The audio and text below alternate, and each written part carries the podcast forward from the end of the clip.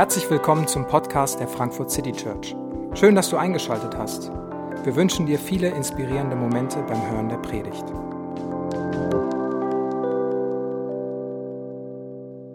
Hallo, guten Morgen. Mein Name ist David. Ich bin Pastor hier in der Gemeinde und ich äh, darf heute die neue Reihe, die neue Predigtreihe, die Weihnachtspredigtreihe eröffnen. Ich weiß nicht, ob Weihnachtspredigtreihe für dich schon komisch klingt. Es ist November, es ist noch nicht der Advent. Äh, bei mir ist noch nicht so viel Weihnachtsstimmung aufgekommen. Bei mir war es eher die Woche so, es ist kalt. Ich will, dass Sommer ist. Mir reicht's. Äh, es könnte jetzt auch wieder, auch wieder warm werden. Aber wenn dann hier noch mehr Deko und äh, alles Mögliche kommt, wenn zu Hause dann Adventskränze und, und Weihnachtsbäume stehen, dann wird das auch alles wieder werden. Die Reihe hat Lisa gesagt, die Reihe heißt Jesus. Weil wir glauben, dass es an Weihnachten um Jesus geht. Das ist, mag relativ offensichtlich klingen, vielleicht ist es auch, vielleicht auch nicht. Aber Weihnachten wird gefeiert und Weihnachten gibt es, weil Jesus Mensch geworden ist, weil Gott Mensch geworden ist. Und wir wollen uns mit diesem Jesus und was er getan hat und was das für uns bedeuten kann, in den nächsten Wochen beschäftigen. Weil Weihnachten geht es um Jesus. Und ja, dann geht es auch darum, dass Mutti glücklich ist und Geschenke auf da sind und Essen auf dem Tisch steht und all sowas. Aber in erster Linie wollen wir gucken, okay, was heißt das? Was hat Jesus gemacht? Wer ist dieser Jesus? Und wir wollen das machen, indem wir äh, die Verse, die wir gerade gehört haben, in den nächsten Wochen werden wir jedes Mal eine Textlesung diese Verse aus dem Römerbrief hören. Ich glaube, es sind mit die äh, begeisterndsten und mit die tiefsten und reichsten und ermutigsten Verse, die es vielleicht in der ganzen Bibel gibt. Es gibt viele, viele Theologen, die sich überschlagen mit äh, Superlativen, was für besondere Verse diese Verse aus dem Römerbrief sind, ähm, weil sie so die das Endergebnis von all dem sind, was es bedeutet, dass Jesus gekommen ist. Das ist so das, das, das, das Zusprechen, das stimmt, das ist passiert, das gilt für unsere Leben, das kann unsere Leben heute prägen, was Paulus hier in, in vier Fragen formuliert. Und diese vier Fragen wollen wir in den nächsten Wochen durchgehen an den, an den Adventssonntagen. Hey, wenn, wenn Gott für uns ist, wer kann gegen uns sein? Wenn Gott uns äh, seinen Sohn gegeben hat, wird er uns nicht auch alles andere schenken. Wenn Gott uns freispricht, wer kann uns dann noch verurteilen oder gefangen wieder nehmen? Und wenn Gott uns liebt, wer kann uns trennen von seiner Liebe? Und die Hoffnung ist, dass diese, diese Verse und diese Fragen, die jetzt vielleicht noch wie große theologische Konzepte aussehen, die weit weg sind, unseren Alltag prägen können. Dass dieser Jesus, der diese Ergebnisse, diese Fragen uns mitgeben kann, dass sie unseren Alltag, unsere Situationen prägen können, dass sie uns Mut geben, äh, Freude machen, beruhigen und auch ein bisschen freier vielleicht an manches in der Weihnachtszeit rangehen können. Das wollen wir in den nächsten Wochen machen. Und ich möchte heute so eine kleine Einleitung in Weihnachten machen und in die Reihe und dann über den ersten, die erste Frage nachdenken. Was bedeutet es, wenn Jesus für mich ist? Ich habe zwei Fragen äh, dafür mitgebracht. Die erste ist, was ist, was ist, wenn Weihnachten wahr ist? Was ist, wenn Weihnachten wahr ist? Äh, und wenn Jesus für mich ist, Punkt, Punkt, Punkt, was, was dann? Was ist, wenn Weihnachten wahr ist? Also was ist, wenn das stimmt, was da von Christen seit 2000 Jahren behauptet wird? Was ist, wenn das stimmt, was, was ich glaube, was du vielleicht auch glaubst? Dass Gott Mensch geworden ist. Dass Jesus, dieses Kind in der Krippe, nicht irgendwer war, sondern dass völlig zu Recht die Zeitrechnung in, von der Geburt Jesu in vor Christus und nach Christus eingeteilt wurde. Was ist, wenn das wahr ist? Was ist, wenn das wirklich stimmt? Welche Implikationen hat das? Und dass diese, dieser Jesus Mensch geworden ist. Ähm, ich weiß nicht, wie du dir das vorstellst. Ich glaube, das muss eine super unreale Situation gewesen sein. Da kommen Extreme zusammen, die eigentlich nicht zusammenpassen. Also da ist ein hilfloses, kleines, neugeborenes Kind in der Krippe, in irgendeinem Nebenraum, in einem Stall und irgendwelche Engelchöre singen und weiße Gelehrte aus, aus einem fernen Land bringen Gold, Weihrauch und Myrrhe, Geschenke, die eines Königs würdig sind. Keine Ahnung, wie das zusammenpasst, keine Ahnung, was Maria und Josef sich gedacht haben, aber es, es muss wirklich abgefahren gewesen sein. Weil dieses Kind, dieser Jesus, von Anfang an hat einen ganz besonderen Selbstanspruch mitgebracht. Und Johannes, der Apostel Johannes, formuliert es in seinem Evangelium in Kapitel 1 so, er, das ist Jesus, er kam zu seinem Volk, aber sein Volk wollte nichts von ihm wissen. Allen denen jedoch, die ihn aufnahmen und an seinen Namen glaubten, gab er das Recht, Gottes Kinder zu werden. Er kam in sein Volk, andere übersetzen, Luther übersetzt, in sein Eigentum. Finde ich schon ziemlich steil behauptet, dass da ein neugeborenes Kind in der Krippe liegt und sagt, es gehört alles mir. Und nicht nur das Spielzeug vom Bruder, sondern die ganze Welt. Alles ist meins. Mit dem Anspruch kommt Jesus in die Welt. Mit dem Anspruch liegt dieses Kind von Anfang an in der Krippe. Und ja, er ist hilflos und er ist gleichzeitig der Herrscher. Und es ist vollkommen paradox. Aber von Anfang an kommt Jesus mit einem Anspruch und einem Versprechen. Und diese beiden Dinge durchziehen das Leben von Jesus und durchziehen alles, was er sagt und tut, wieder und wieder. Jesus kommt mit, mit Anspruch und Jesus kommt mit Versprechen. Er kommt mit dem Anspruch, ich bin der Herrscher. Ich bin Gott, der Mensch wird. Ich bin der, der alles gemacht hat, dem alles gehört, der das alles kontrolliert. Ich bin der Herrscher. Und sein Versprechen ist, ich lade euch ein, mit mir Beziehung zu haben. Mit mir in Ewigkeit das zu erleben, die Fülle, die Schönheit, die Liebe, die Freiheit, die Gerechtigkeit, nach, nach der, der du dich sehnst. Ich lade dich ein, Beziehung als Kind, als Kind mit dem allmächtigen Gott des Universums zu leben. Und mit diesen beiden, äh, mit diesen beiden Dingen kommt Jesus, mit dem Anspruch und mit dem Versprechen. Johannes ähm, schreibt in, in, in zwei Verse später, sagt er, er, der das Wort ist, wurde Mensch, wurde ein Mensch von Fleisch und Blut und lebte unter uns. Das Wort Jesus wurde ein Mensch von Fleisch und Blut und lebte unter uns. Dass Jesus Mensch geworden ist, dass Gott Mensch wird, ist vollkommen einzigartig für den christlichen Glauben und manchmal macht es für uns vielleicht sogar auch wenig Sinn. Herr, warum ist das denn nötig gewesen? Warum ist denn Jesus gekommen? Warum, warum ist das überhaupt alles passiert? Und manchmal stellen wir uns die Fragen, weil wir vielleicht Gottesbilder haben, die dem ein bisschen entgegensprechen. Und ich glaube, auch da kann Jesus uns helfen, unser Bild von Gott ein bisschen klar zu bekommen. Also Gott kann nicht nur der, der ausschließlich heilige Gott sein, sonst hätte er uns einfach vom Himmel ein paar Regeln geben können, wie wir uns verbessern können. Wenn Gott dieser, dieser, dieser heilig anspruchsvolle Richter gewesen wäre, dann hätte er vom Himmel ein Buch fallen lassen, in dem steht, lebe so, mach das, mach gefälligst das, streng dich mehr an und wenn du gut genug bist, gut, dann darfst du auch zu mir kommen. Aber dieser Gott hätte nicht Mensch werden müssen. Also wenn Gott so wirklich ist, dann macht Weihnachten keinen Sinn.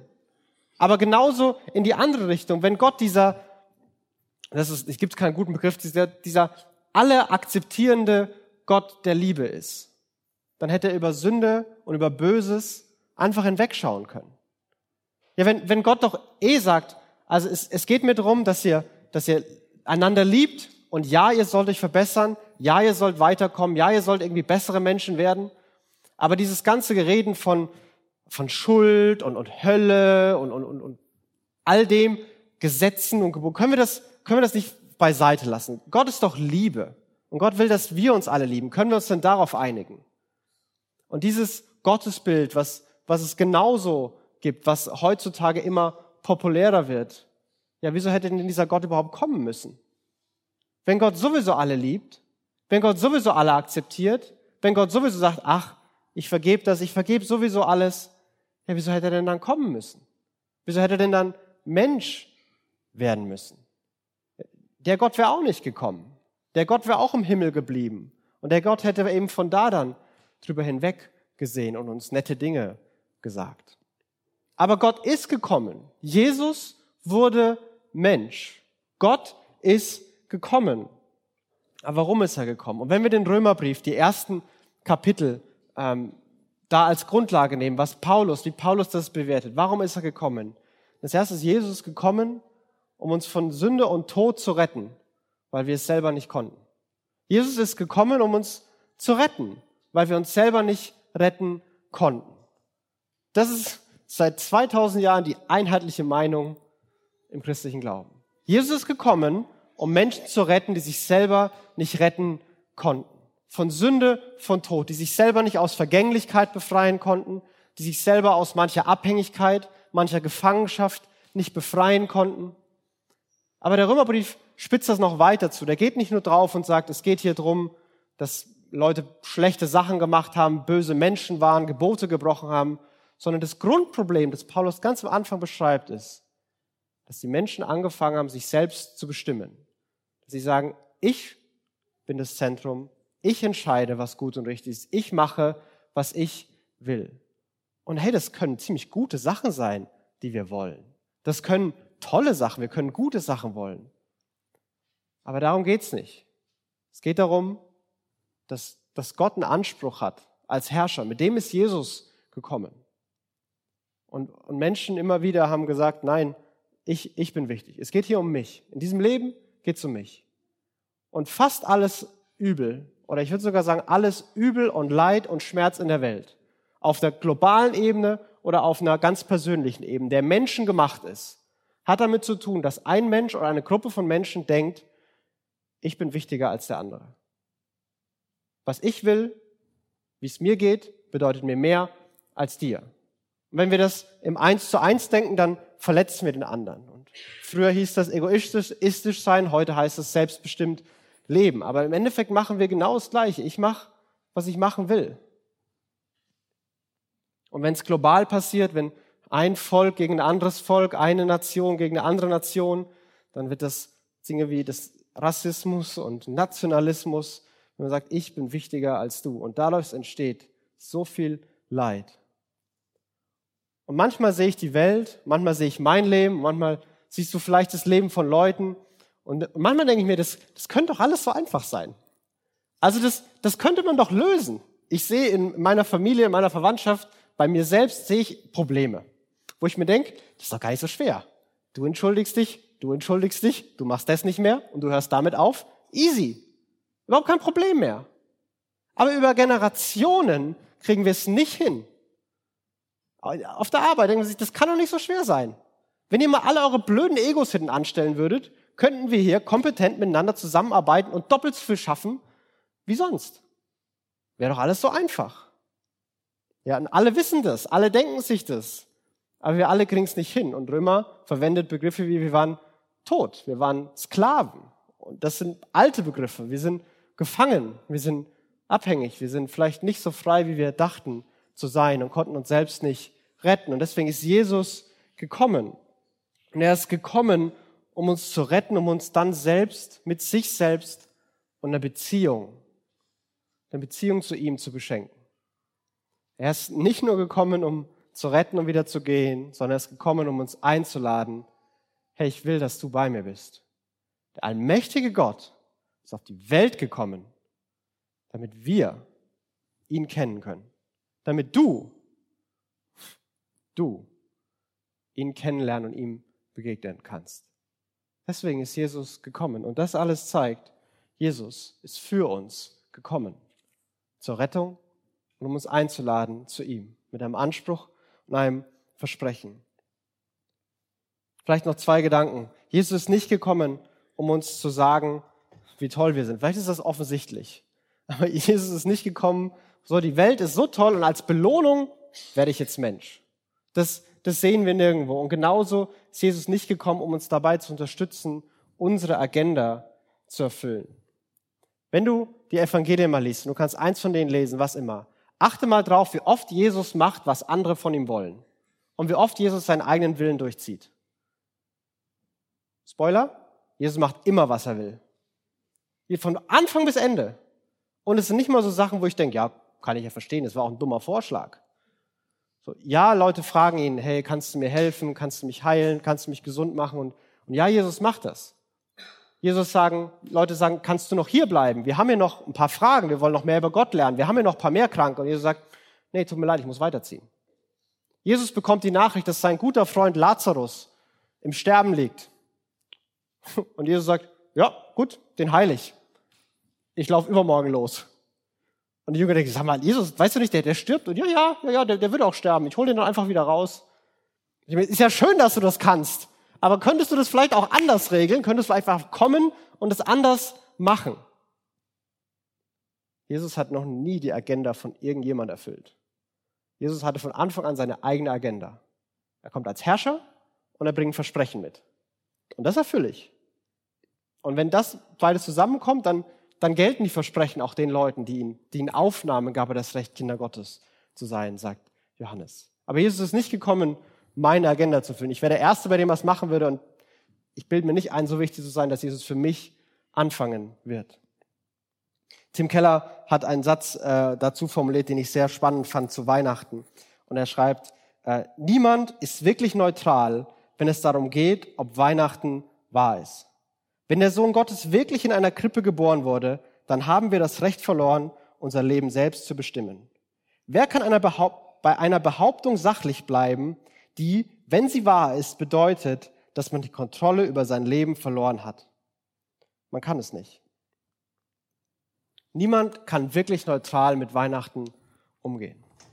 Ich denke, fast immer bin ich da. Fast immer bin ich relativ neutral, relativ sachlich. Ich weiß, was da passiert ist. Ich weiß, worum es da geht. Aber den, den Anspruch, der damit verbunden ist, wenn Gott, wenn wirklich Gott Mensch geworden ist und all das, was die Apostel geschrieben haben, was Jesus selbst gesagt hat, wenn all das stimmt, dann habe ich meinen Anspruch auf meine Agenda verloren. Dann hat dieses Kind und dieser Jesus hat das Recht, mein Leben zu prägen. Ich kann sagen, das stimmt nicht, das glaube ich nicht und mich abwenden. Das kann ich auch. Aber ich glaube nicht, dass wir besonders sachlich bleiben können.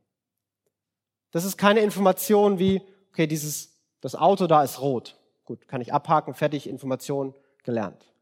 Das ist, wenn du, keine Ahnung, vielleicht blödes Beispiel, du kommst nach Hause und dein bester Freund steht in der Tür oder dein Ehepartner steht in der Tür und sagt zu dir, du weißt du was, Angela Merkel sitzt im Wohnzimmer.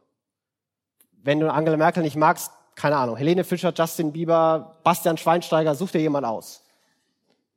Der sitzt bei dir im Wohnzimmer. Ich wette, was du nicht machen wirst, ist ins Wohnzimmer gehen, gucken. Ja, der sitzt da wirklich weitergehen, dich auf die Couch setzen, Fernseher anmachen und so tun, als wäre nichts. Wenn das stimmt, dann beeinflusst es deinen Abend. Dann ist es ganz egal, was du für den Abend dir vorgenommen hattest. Du wirst was anderes machen. Wenn das stimmt, dann beeinflusst es, was du machst. Aber das ist keine Sachinformation, die man abhaken kann. Oder dein Freund lügt dich an und dann kannst du ihn vielleicht in die Kälte rausschmeißen ohne Jacke. Keine Ahnung. Aber du kannst, du wirst nicht neutral bleiben können.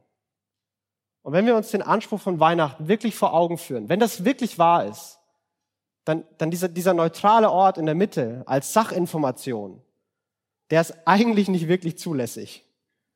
Weil entweder stimmt's, und dann bedeutet das, dass dieser Jesus wirklich Herrscher ist und all die Versprechen mitbringt, oder es stimmt nicht. Dann können wir uns aber auch distanzieren und dann können wir das aber auch lassen. Aber wenn es wahr ist, wenn Weihnachten wahr ist, dann fordert Jesus wirklich, dass wir nach seinem Willen leben dann ist das für Gott wirklich wichtig, so wichtig, dass er auf die Welt gekommen ist, um uns zu retten, einzuladen und einen Anspruch ranzubringen. Jesus betont das wieder und wieder. Und, und auch hier möchte ich, möchte ich gleich sagen, manche von uns, ich glaube, es gibt zwei Gruppen, die das verschieden hören. So, wir sollen Gottes Willen tun. Manche von uns hören, wir müssen mehr machen. Und ihr müsst wahrscheinlich weniger machen. Und manche von uns hören, ja, versuche ich, klappt mal mehr, klappt mal weniger. Aber ist eigentlich ganz okay. Und wir müssen wahrscheinlich mehr machen. Wir, weil ich bin in der Gruppe. Ich bin nicht in der Gruppe. Das sind andere Menschen, die ich kenne. Äh, die sind da. Und mehr den Willen Gottes tun ist nicht noch mehr machen, sondern vielleicht mal weniger machen. Mal schlafen.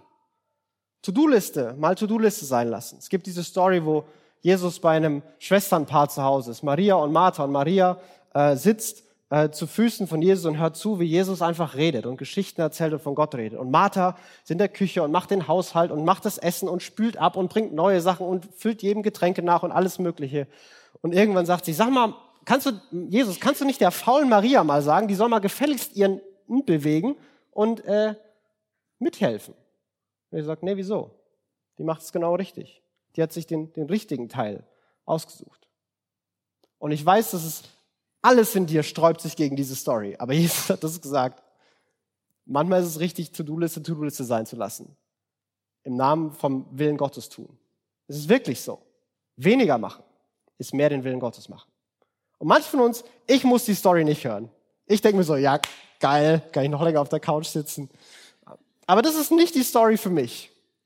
Jesus erzählt ein Gleichnis, wo er allen Leuten Talente gibt. Und einer von diesen Leuten, denen er Talente gibt, ähm, der nimmt es, der vergräbt es. Wenn Jesus wiederkommt, gibt er es zurück. Der hat nichts falsch gemacht oder anders gesagt, der hat gar nichts gemacht. Ähm, und Jesus sagt ihm, hey, du böser und fauler Knecht, wie konntest du alles, was ich dir gegeben habe, so liegen lassen, so verschwenden und nicht das einsetzen, was ich von dir machen wollte? Und das ist die Geschichte, die manche von euch kaputt machen würde, aber die ich hören muss. Und das, wenn ich meine, wir, wir wollen mehr den Willen Gottes tun, dann will ich dir nicht sagen, das bedeutet das für dich. Aber je nachdem, wo du bist, was bedeutet das? Wenn Weihnachten wahr ist, dann hat Jesus den Anspruch, dass wir nach seinem Willen leben. Und, und was kann das für dich vielleicht auch konkret da bedeuten? Und wenn es wahr ist, dann bedeutet es auch, dass er uns liebt, dass er für uns ist. Dann bedeutet es, dass, dass dieser Jesus, nachdem die Zeitrechnung benannt ist, der allmächtige Gott, der die Welt geschaffen hat, der mit seinem Wort das Universum zusammenhält, dass dieser Jesus für mich ist, für dich ist. Das macht seinen Anspruch nicht klein, aber schön. Und das macht sein Versprechen unfassbar gewaltig. Dieser Jesus ist für uns. Und genau da steht Paulus, wenn er im Römerbrief formuliert, was können wir jetzt noch sagen, nachdem wir uns das alles vor Augen gehalten haben? Gott ist für uns. Wer kann uns da noch etwas anhaben? Was können wir jetzt noch sagen, nachdem wir uns das alles vor Augen gehalten haben? Gott ist für uns. Wer kann uns noch etwas anhaben? Und als ich die Woche den Text ein paar Mal gelesen habe, und vielleicht ist dir schon tausendmal aufgefallen, mir ist zum ersten Mal richtig aufgefallen, das sind lauter Fragen, die Paulus hier stellt. Das hätte auch Aussagesätze sein können. Wenn, wenn Gott für dich ist, kann niemand gegen dich sein. Punkt. Aber ich glaube nicht, dass Paulus hier sachliche Ergebnisse festhalten will. Ich glaube, Paulus stellt Fragen, weil Fragen uns einladen, mitzudenken. Fragen laden uns ein, zu eigenen Überzeugungen zu kommen. Und das möchte Paulus hier. Herr, wenn das alles stimmt, wenn das alles uns vor Augen geführt ist, Herr, wenn, wenn Gott für uns ist, wer kann gegen uns sein?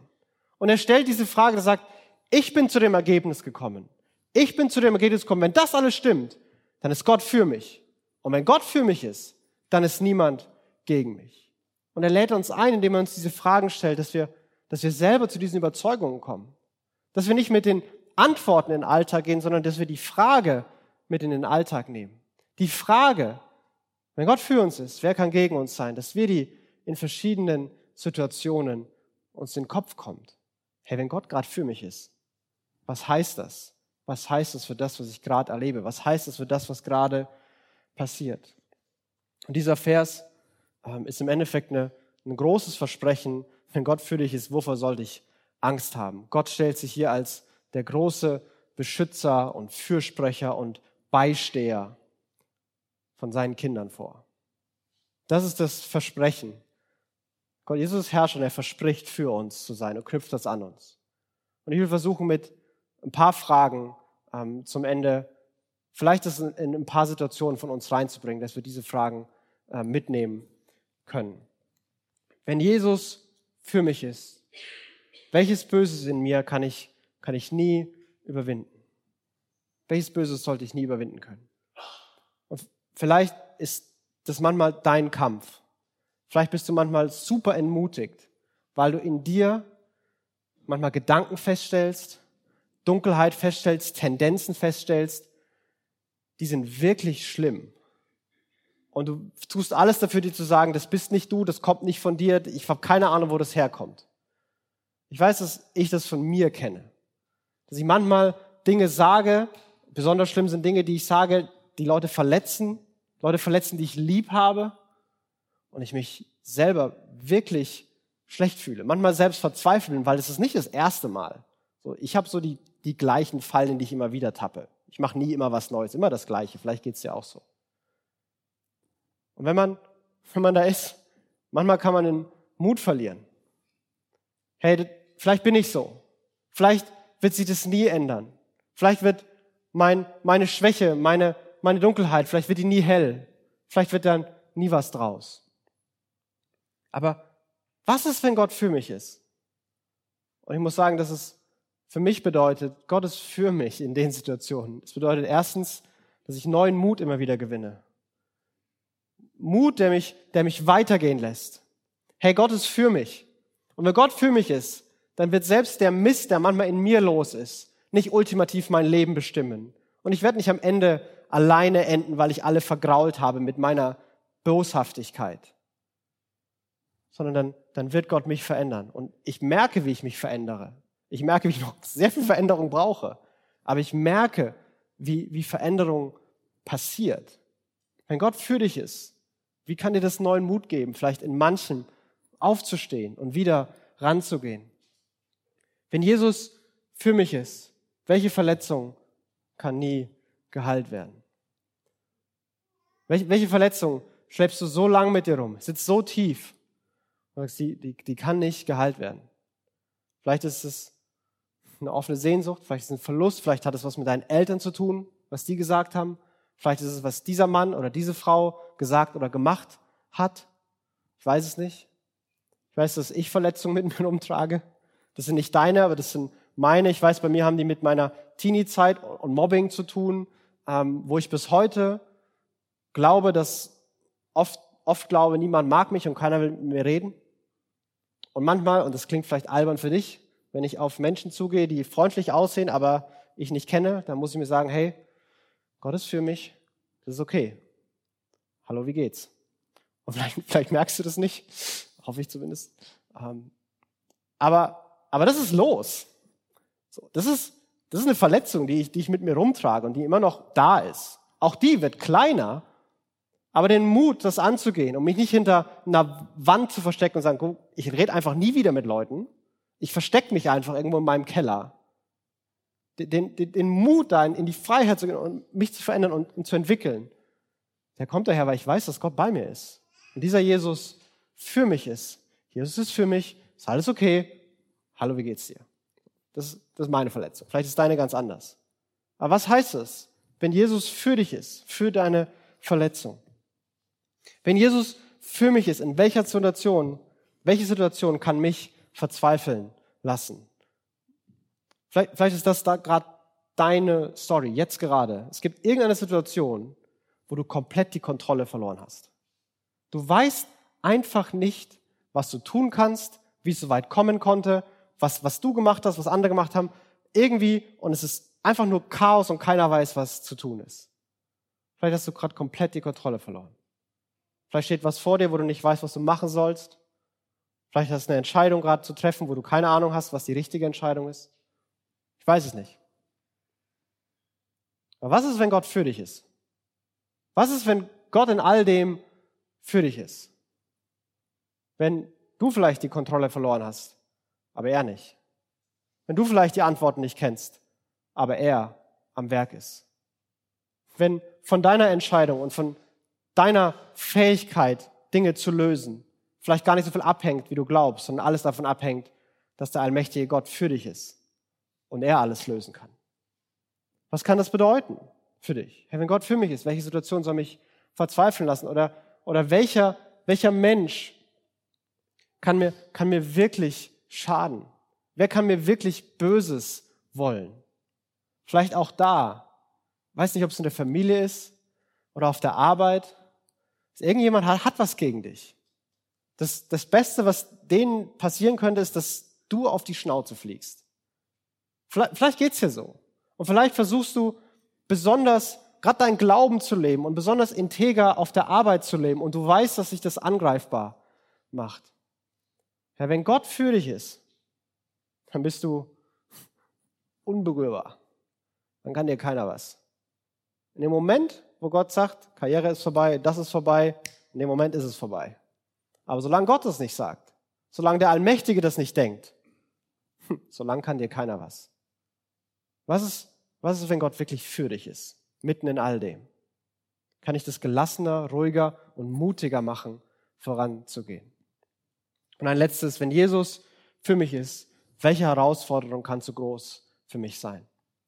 Vielleicht hast du keine der ersten vier Fragen. Vielleicht hast du die einfach nicht. Ist alles relativ okay. Und vielleicht ist es okay, weil es gibt Situationen in deinem Umfeld, es gibt Menschen, da, da solltest du eigentlich mal was sagen.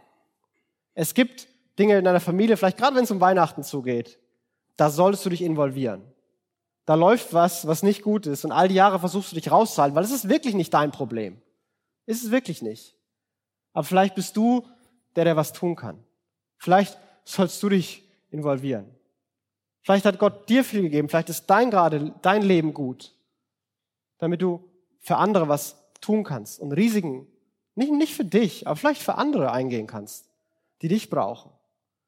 Herr, wenn, wenn Jesus für dich ist, wo, wo kann dir das einen, einen Mut geben, dich, dich zu involvieren, in, in Situationen, die nicht dein Problem sind, reinzugehen und Ruhe und Lösungen und Vergebung und, und für Gerechtigkeit anzusprechen, dich für Leute einzusetzen, die sich nicht mehr für sich selbst einsetzen können. Wo ist das vielleicht? Wo kann dir das Mut geben, dass der Herrscher der Welt mit seinem Versprechen, ich bin für dich, bei dir ist und dich begleitet, wenn du, wenn du, wenn du seinem Willen versuchst zu folgen in den Situationen. Wenn Weihnachten wirklich wahr ist, dann ist es wirklich wahr, dass Jesus für uns ist. Dann ist es wirklich wahr, dass der allmächtige Gott Mensch geworden ist und den Anspruch mitbringt, ich will dein Herr sein. Aber das ist das Beste, was dir passieren kann. Das Schönste, was dir passieren kann.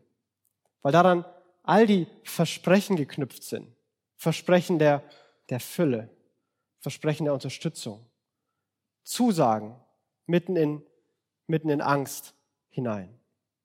Und warum Jesus gekommen ist und wie Jesus für uns ist. Über dieser Krippe, ähm, da von Anfang an ist ein, ein großer Schatten. Und das Schatten, der da von Anfang an drüber ist, ist der Schatten des, des Kreuzes. Weil Jesus ist gekommen, ähm, um, um seinen Leib an einem Kreuz, Kreuz zerbrechen zu lassen sein Blut vergießen zu lassen.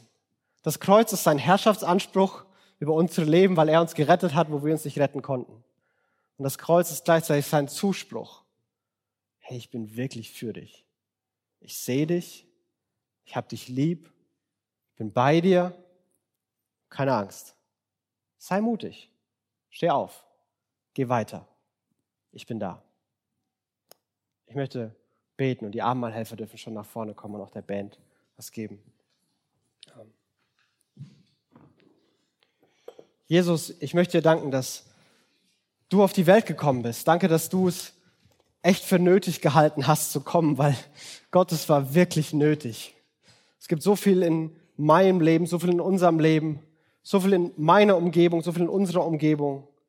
Gott, was einfach zerbrochen ist. Was wir schon oft versucht haben zu verändern, zu verbessern, zu reparieren, aber wir kriegen es nicht hin. Und Jesus, wie ermutigend es ist, dass es der, der große, gewaltige Gott, dass er sich aufgemacht hat, Mensch zu werden. Hilf uns, das zu sehen. Hilf uns, nicht neutral zu bleiben. Jesus, konfrontier uns. Und wenn wir uns abwenden, dann, dann wenden wir uns eben ab. Aber Jesus, ich bete, dass du uns zu dir ziehst. Dass du deinen Anspruch über unser Leben, dass der für uns schön wird.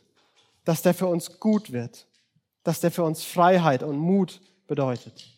Und dass deine Versprechen uns befähigen, zu leben wie du willst, dass wir leben. Jesus, danke, dass du gekommen bist, uns zu retten und uns einzuladen zu dir. Und wir beten, dass diese Fragen uns prägen. Wir beten, dass wir es selbst erleben dürfen. Wenn du für uns bist, wer kann gegen uns sein?